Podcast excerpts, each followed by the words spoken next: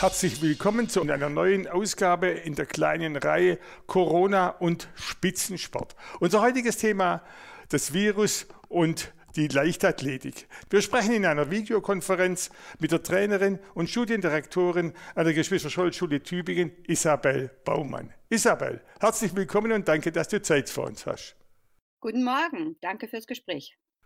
Erste Frage ein bisschen persönlich. Ja, wie hast du in diesen ungewissen Corona-Zeiten selber mit deiner Familie Weihnachten und den Jahreswechsel gestaltet? War wohl nichts mit Skifahren. Ja, das, äh, das ist, da blutet einem das Herz, wenn man weiß, was für Winter, tolle Winterbedingungen es hat, tollen Schnee und selbst begeisterter Skifahrer ist. Ja gut, die Ski stehen gut präpariert im Keller und wir sind zu Hause geblieben. Aber ich muss sagen, im Großen und Ganzen ist es einfach auch ein schönes Weihnachtsfest gewesen. Wir hatten viel Spaß zusammen und da wir ja uns gerne und viel draußen bewegen, haben wir halt mehrheitlich im Wald uns aufgehalten.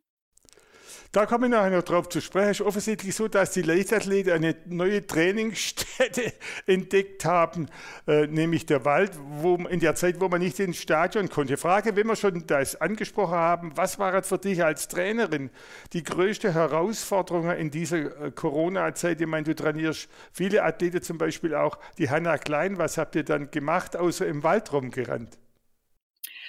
Ja, da muss ich vorweg klar sagen, wir sind, ich, ich darf eigentlich wirklich nicht groß klagen. Wir sind als Leichtathleten ähm, tatsächlich privilegiert, weil äh, vor allem als Läufer wir im Wald und auf der Straße ein hervorragendes äh, Trainingsgelände haben, aber äh, wir in Tübingen, aber auch in vielen, vielen anderen Kommunen die Möglichkeit haben, unter gewissen Einschränkungen und genauen Vorgaben sogar das Stadion zu nutzen.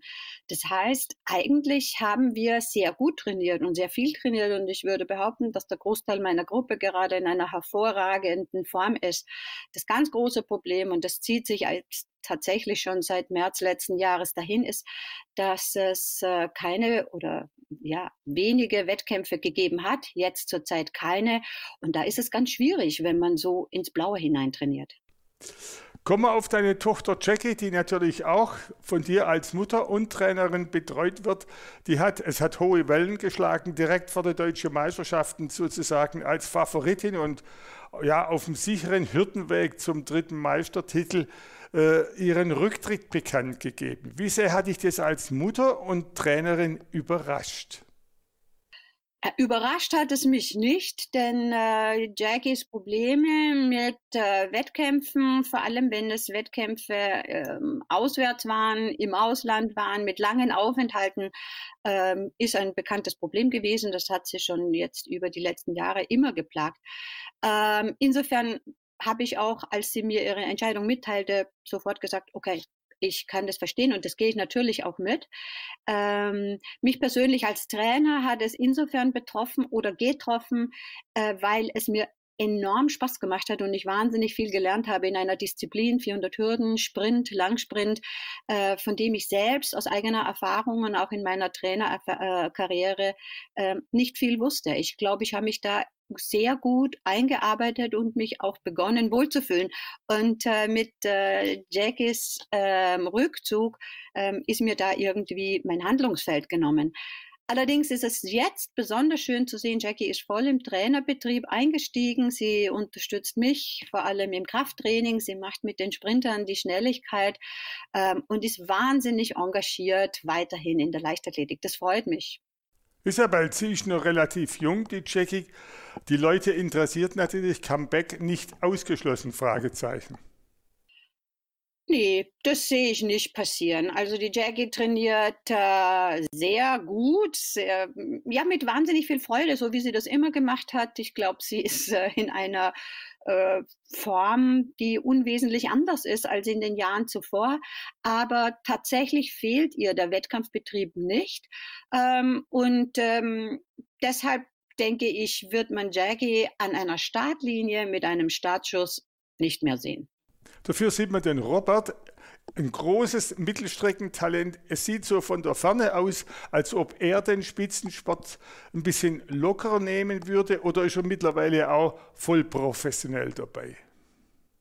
Der Robert ist ähm, ja, sehr, sehr talentiert und ähm, hat aber eine gewisse andere Einstellung zum Sport meiner Meinung nach eine ganz gesunde. Er studiert äh, Jura und macht das ohne Verzögerung, ähm, wird sich jetzt auch dann schon mit einem halben Jahr verfrüht zum Staatsexamen anmelden und macht parallel seinen Leistungssport sehr, sehr gut alleine, also nur in Fernbetreuung durch mich, weil er ja in München ist. Aber er hat äh, ganz tolle Anschlüsse. Er ist zurzeit in Portugal mit einer äh, sehr leistungsstarken Gruppe. Ähm, ich würde mal sagen, für den Robert ist der Sport ähm, ein wunderbares äh, Umfeld, um das, was er gut kann, auszuüben. Aber er wird nie und nimmer alles dem Sport unterwerfen. Du bist auch breitensportlich unterwegs im Verein LAV Stadtwerke Tübingen. Da gibt es jetzt natürlich die große Diskrepanz. Ein Sportlehrer oder eine Sportlehrerin darf mit 30 Schülern im Hallerdrittel Unterricht machen, schulsportlich, und der Vereinstrainer darf mit 10 nichts zu machen. Wie siehst du das? Wie siehst du den Lockdown für den Vereinssport? Ist das richtig so radikal? Oh, das ist eine eine ganz schwierige Frage. Also ich erlebe es ja auch fast täglich im Stadion. Wie gesagt, wir haben in Tübingen die Sondergenehmigung mit viermal zwei Paaren im gesamten Stadionareal zu trainieren. Das schöpfen wir auch voll aus. Für mich bedeutet das bei einer Trainingsgruppe von über 30 Leuten, dass ich also dann da ähm, vier Chargen, Slots habe. Jeden Tag wird, äh, gibt es eine Excel-Tabelle, so dass jeder weiß, wann er ins Stadion Stadion darf. Und äh, ähm, bei allen Mühen, die das bedeutet, finde ich schon extrem toll, wie ähm, intensiv, äh, motiviert und immer pünktlich alle da sind. Parallel da sitzen aber auch die Fußballer. Und die sind äh, verzweifelt und frustriert, weil die natürlich sehen, dass äh, ohne jegliches Training und dem Spieler den Ball wegzunehmen, ist natürlich die Höchststrafe. Ähm, die können sich einen Frühjahr, einen Sommer gar nicht vorstellen nach diesen vielen Wochen.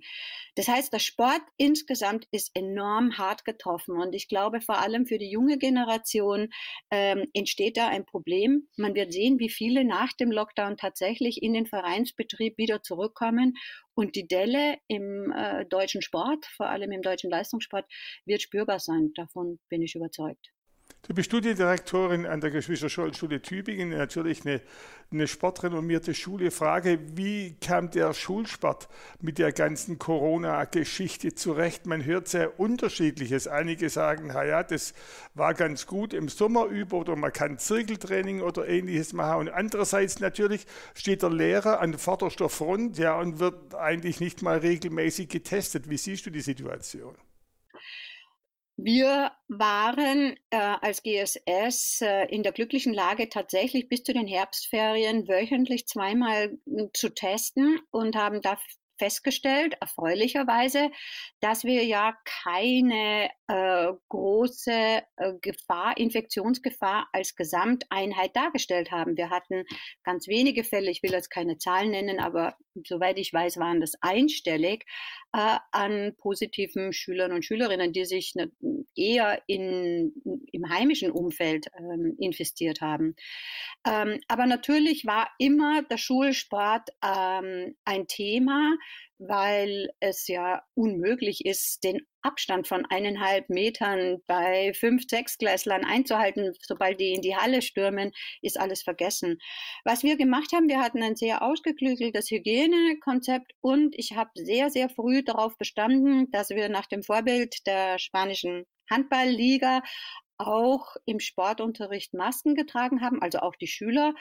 Ähm, und so haben wir bis Weihnachten hm, einen äh, Sportunterricht aufrechterhalten, der natürlich nicht so ist, wie man das kennt, mit, äh, mit Spiel und, und, und, viel Gruppendynamik, sondern hauptsächlich ähm, halt ähm, Einzelübungen, Drills, äh, mit denen zumindest Bewegung möglich war. Denn, und das möchte ich schon ganz eindeutig hervorheben, der Bewegungsmangel ist, glaube ich, das größte Problem, das wir im Moment bei den Kindern und Jugendlichen erleben. Und ähm, diese Fortschreibung des Lockdowns äh, ist ähm, ein massiver Einschnitt in die Entwicklung dieser jungen Leute, denn da, zur Entwicklung gehört eben nicht nur Lernen, sondern sich auch zu bewegen und den Körper zu belasten. Und da sind wir gerade am Überlegen, wie wir das jetzt auch in einem Fernunterricht über die nächsten drei Wochen auffangen können.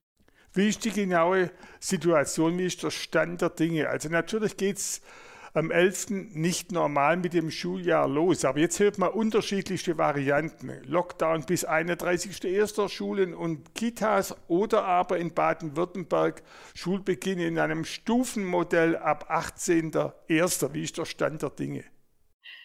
Ja, ganz genau kann ich das gar nicht sagen. Deshalb bin ich jetzt auch an der Schule. Wir werden im Anschluss an dieses Gespräch gleich äh, eine Schulleitungssitzung haben, in der ich auch durch unseren Schulleiter die neuesten Vorgaben erfahren werden werde. Persönlich bin ich ganz zufrieden, dass äh, in Baden-Württemberg äh, Herr Kretschmann und seine Landesregierung darüber nachdenken, doch äh, in einem Stufenmodell Schüler äh, und Schülerinnen relativ bald ähm, in die Schule zurückzubringen. Ob das dann in geteilten Klassen ist, ähm, als Wechselunterricht, das weiß ich ehrlich gesagt alles gar nicht. Wir sind äh, sehr gut aufgestellt. Wir werden direkt am Montag mit äh, digitalem Fernunterricht ähm, beginnen. Ähm, dazu hatten wir ja im Frühjahr schon die Möglichkeit, viel auszuprobieren. Wir haben ähm, uns mit ähm, äh, digitalen Endgeräten deutlich verstärkt.